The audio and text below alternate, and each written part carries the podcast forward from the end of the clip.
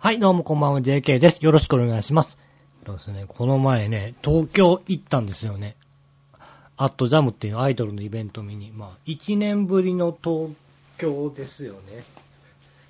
で、まあ、今回はね、まあ、ね、もういいじゃないかってことで、まあ、バス、高速バス乗って行ったんですけどね、あの、金、土曜日の夜乗って日曜日の朝に着くっていう。いや、だからもう、ね、バス、高速バス乗るのが3年ぶり？っていうね、もうどんな感じだったか覚えていないっていう。まあ、3列なんでね、快適な方なんですよ、まだ。いや、4列は本当ね、やめた方がいいよっていう。いや、いくら安くてもっていう、っていうね。まあだから3列シートやからね、まだねっていう。まだマシかなっていう。それでもやっぱ起きますよね。いや、前乗ってた時もそうなんですけどね。やっぱ何回か目覚めるっていう。いや、あれ、みんなどうしてるんだろうっていう。これ自分だけなのかなっていう。いや、まあ、快適じゃないですからね。まあ、揺れるっていう。まあでも3列独立シートなんで、まあ、隣と離れてるから、まあそこら辺はまあまだね、いいんですけどね。でもまあ、目覚めるよねっていう。あとトイレ、付きのにした方がいいよねって。まあトイレついてるんですけどね。いや、恐怖、怖くないのっていう。あの、ね何、時間か乗るやつでね、トイレついてないのっていうね。まあ途中でトイレ休憩そういうのはあるんでしょうけどね。それでも怖くないのっていうね。まあ、いや、まあ朝10時会場で11時開演やったんで、まあ奈良から当日行っても間に合うっちゃ間に合うんですけどね。いや、早起きすんのがしんどいっていう。もうその、万が一寝坊して遅れた、遅れたら、っていうのとかもってあるんでっていう。もうその、それやったらもう、朝？もうね、早朝ね、着いて、で、時間潰して、で、行こうっていう。で、新宿着いて、で、新橋からゆりかも乗るんで、新橋行って、で、朝ごはん食べてお酒飲んで、もうだから朝一でお酒飲むともう、なんか感覚的に終わ、一日の終わり感がね、あの、出てくるんですけどね。で、安心お宿で2時間休憩してっていう。いや、まあ、安心お宿まあ、2時間2000円。まあまあ、うーんって感じなんですよね、まあ。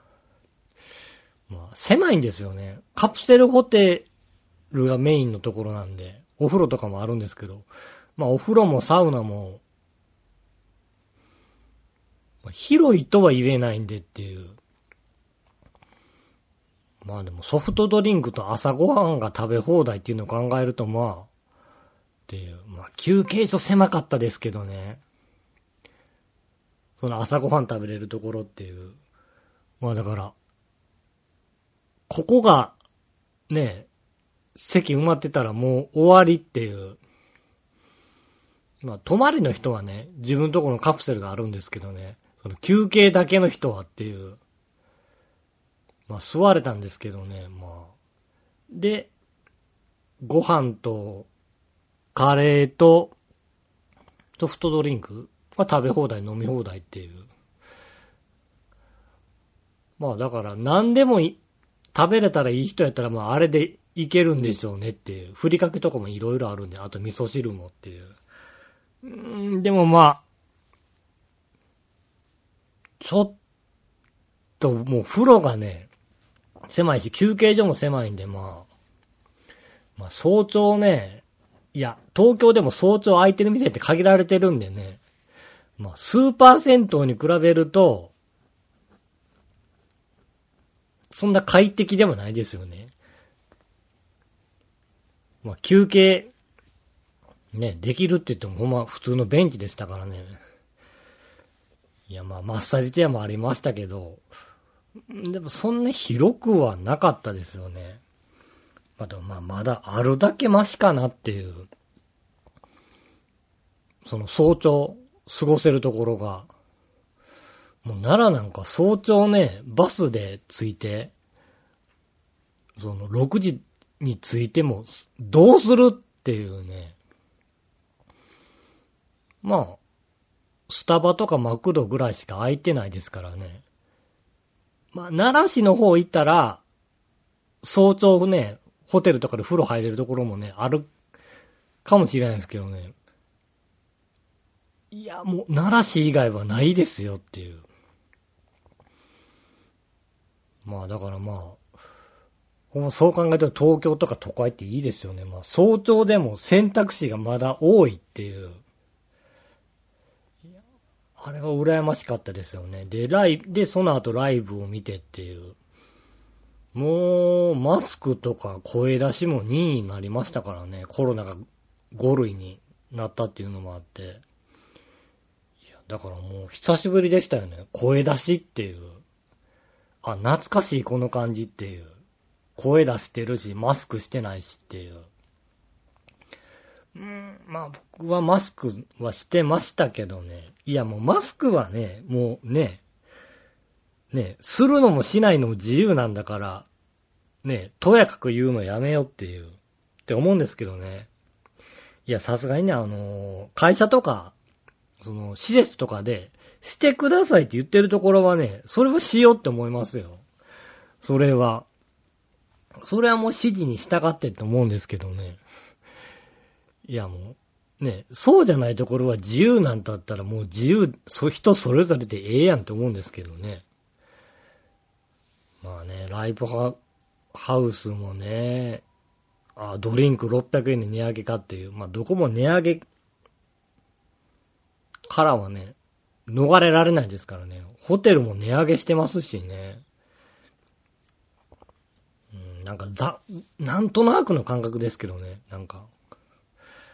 あの、前やったら、朝食付きで一泊できたよなって値段で探す、探した、探しても、今やとなんか素泊まりしか出てこへんよなっていう。なんか上がってる、うん、上がってるっていう。あれ、こんなにしたっけっていう。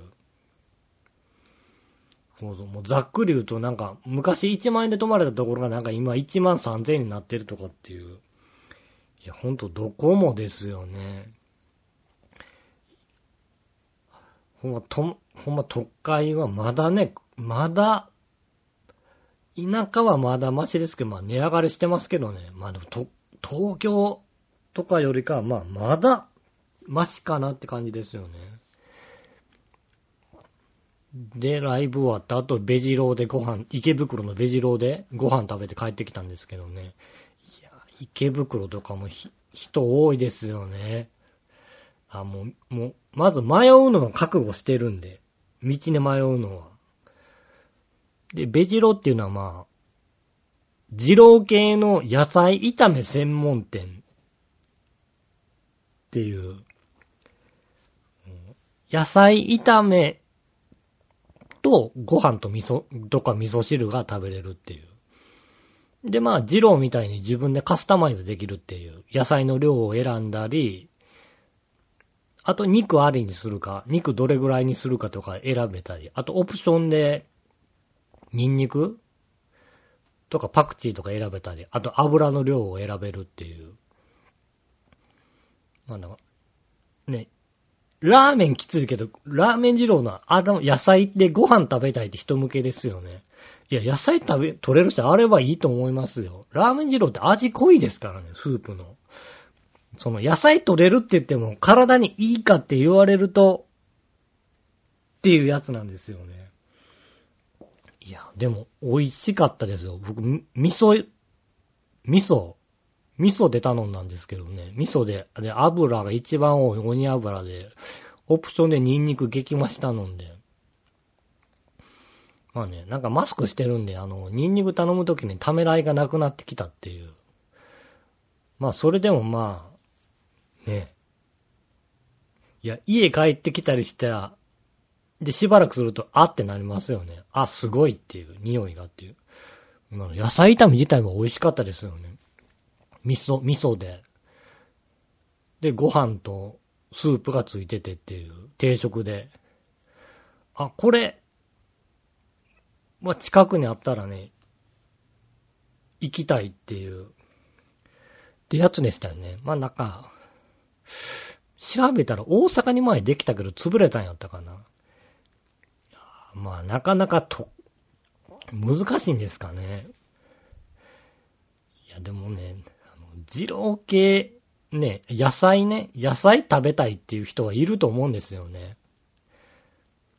あと、カスタマイズできたらっていう。まあ、あれ、あれみんなあれ言うのが楽しいっていうのもあるんでしょうけどね。自分でカスタマイズしてね、注文するってニンニクマシマシとか野菜マシマシとかっていう。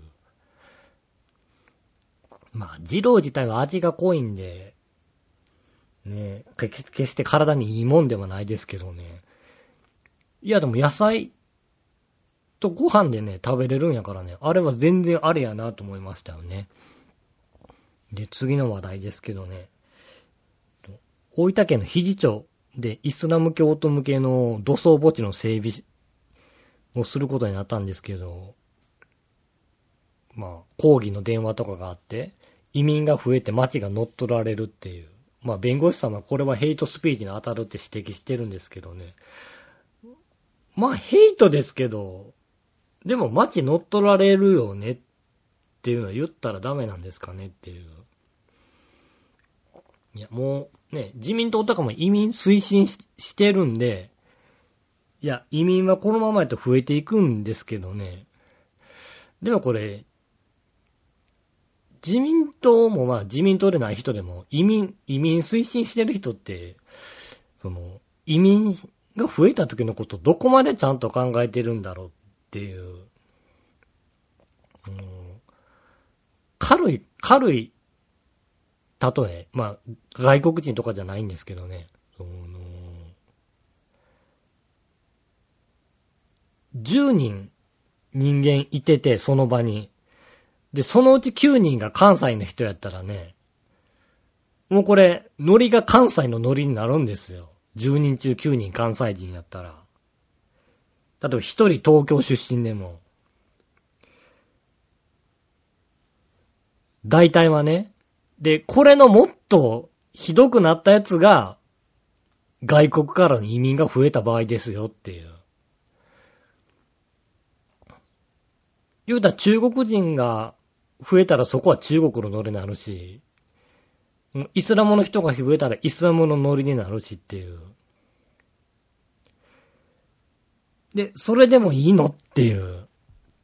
いや、ほんと、ね、極端な話ほんと、ほんとイスラム人の街になるよっていう。いや、日本ですけどっていう。なんかね、あの、移民、移民をね、移民を推進してる人って、海外から来るけど、すごい日本の文化とかね、法律を尊重してやってくれるって勘違いしてないかっていう、せえへんよっていう。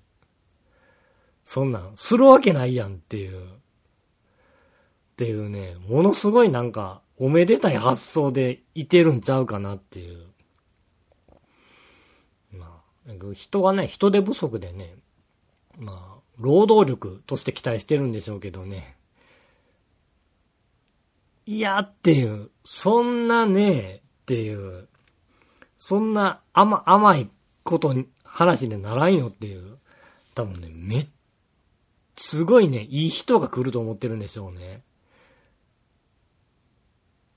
すごいね、あのー、決まり守って、日本の文化守ります。日本の法律守ります。ちゃんとゴミ出しとかも守ります。っていうここは日本ですからっていうね、人が来ると思ってるんでしょうけどね。いや、来ないよ。そんな移民増えたらっていう。移民増えたらね、そこの国のノリになるんだからっていう。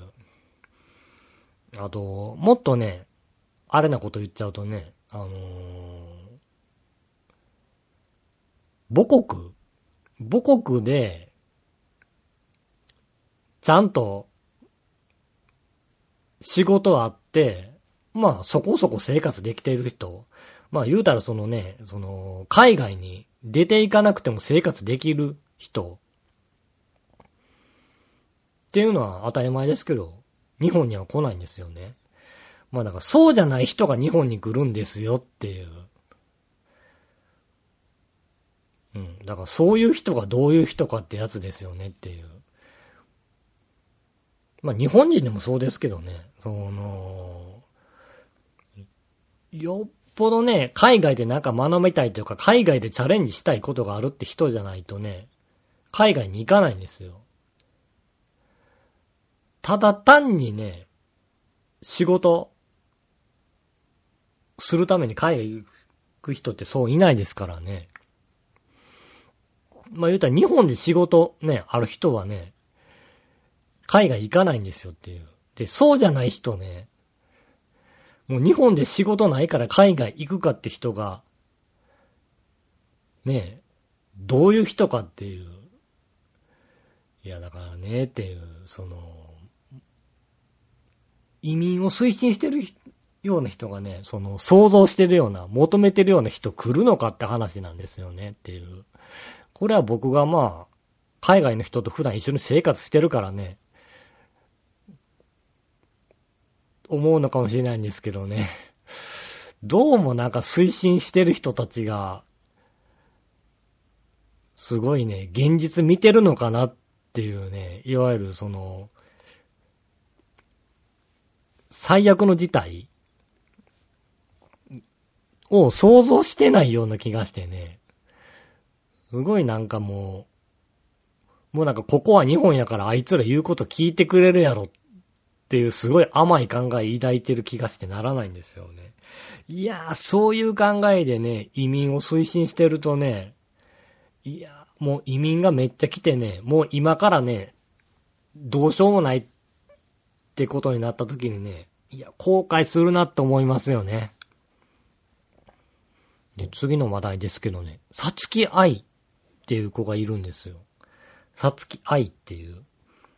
まあ、子って言ってもね、あれなんですよね。まあ、現実にはいないんですけどね、AI っていう、まあ、集英社が作った、まあ作ったって言い方でいいですよね。AI っていう。まあ、AI 育成画像を使ったさつき愛っていうモデルの子がいるんですよね。週刊プレイボーイの編集部が育成したっていう。まあ、男の理想を詰め込んだ夢のような存在を限りなくリアルに再現したっていう。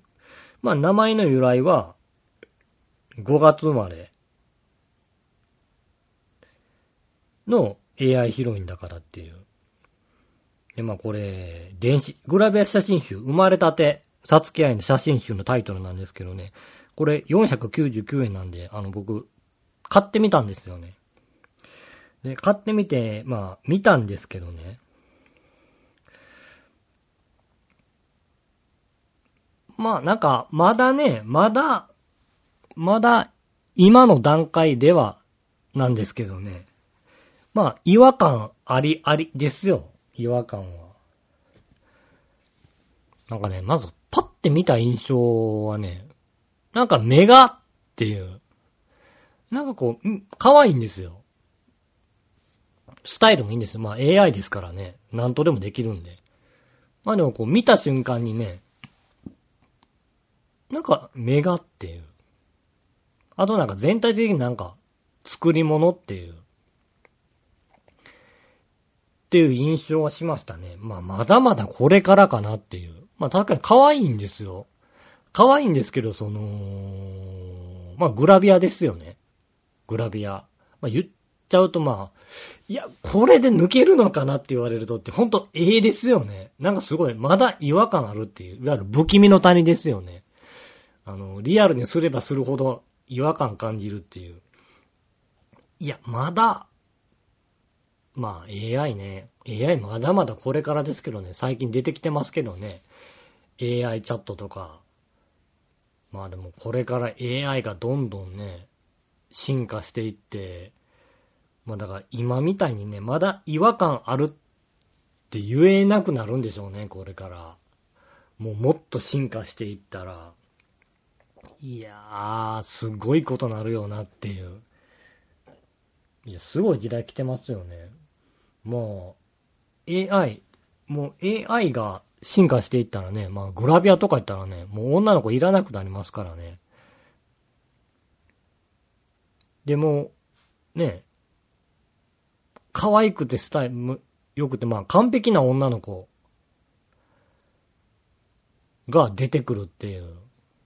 で、AI やからね、その、グラビアの女の子に比べると安いっていうギャラも。いやー、どう、まあね、グラビアね、うーん、どうなってくんでしょうねっていう。まあ今はね、今はまだね、何も言われずに、何も言われずに見せられても、なんか目とか、ん？なんか、なんか違和感感じるんですよね。まだ今は。今のグラビアの子は、サツキアインなんかそうですけど。今は見ても、ん？って感じるんですよ。だってこれもうちょっと、進化していったら、もうこれ多分見ても、あ、自分の知らないグラビアアイドル、だなって思うでしょうね。うん、まあ、で、これもっと進化していったら、まあ動画とかも出てくるんでしょうね。AI が動画作成して、で、AV とかもできてっていう。まあこれ、どんどん進化していったら、表現の世界もすごいことになりますよね。AI だからその架空の存在なんですよね。いないんですよね。で、人工物なんですよね。人工物で表現すると、どうなるかっていうね。あの、だ倫理的にまずいものとかってどうなるんだろうっていう。っていうのはありますよね。その、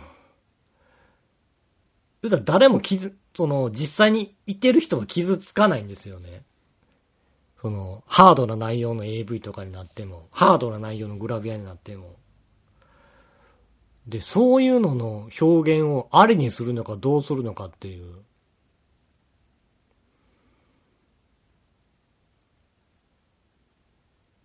ていうのはありますよね。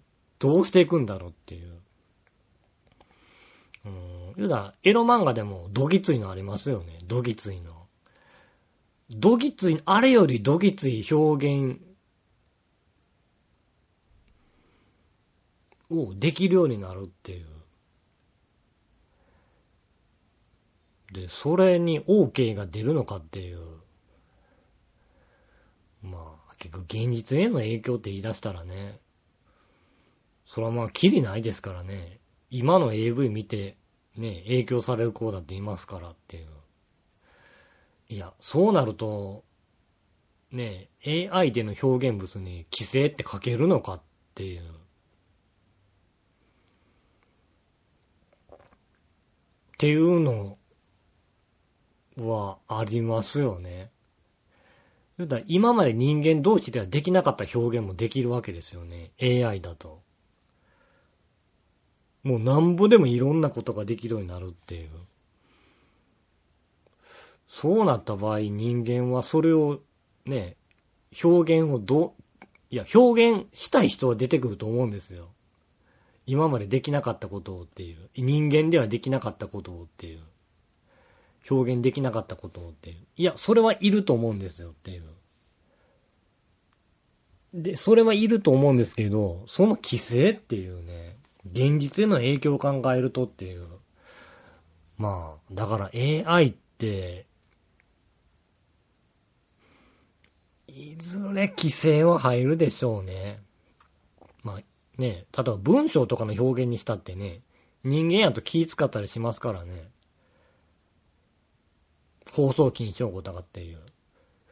まあ、AI が教え込んだら、それをどこまで理解できるのかっていうね。まあだから、結局はまあ、使う人間次第ですよね。ただ、ねえ、何でもできますよってなった時に人間がそれにどこまで、ねえ、抗えるかっていうかね、もうそれに負けてしまうかってやつですよね。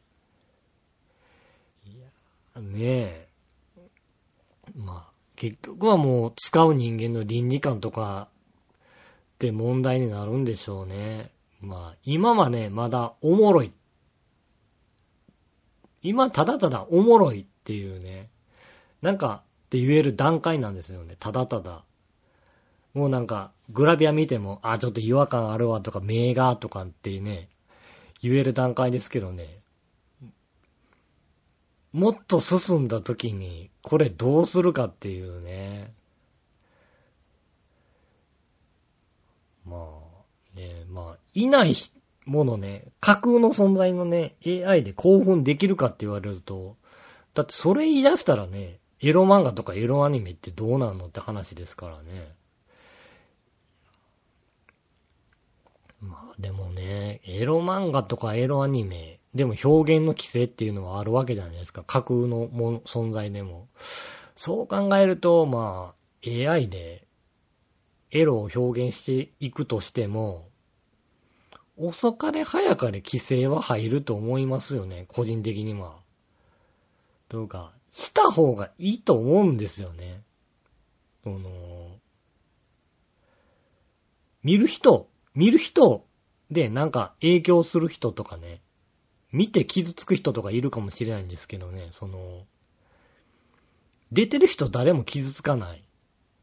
まあ、AI ですからね。だからといって何でも表現していいっていう方向に行くとね、良くないと思うんですよね。まあ、だから結局今エロ漫画とかね、AV とかでの表現規制はね、そのまんまにしていった方がいいと思いますよね。結局、ハードに行けば行くほどね、最終的に殺す、殺すことになるんでね。殺すというか、死に近づいてくんでっていう。いやー、それはよろしくないよなっていう。やっぱりみ人間それ見ると影響を受けるんでね。それ考えるとやっぱりね、架空のものでも見てね、何らかの影響を受ける以上ね、規制はいるかなと思いますね。えー、では今日はここら辺にしたいと思います。お相手は JK でした。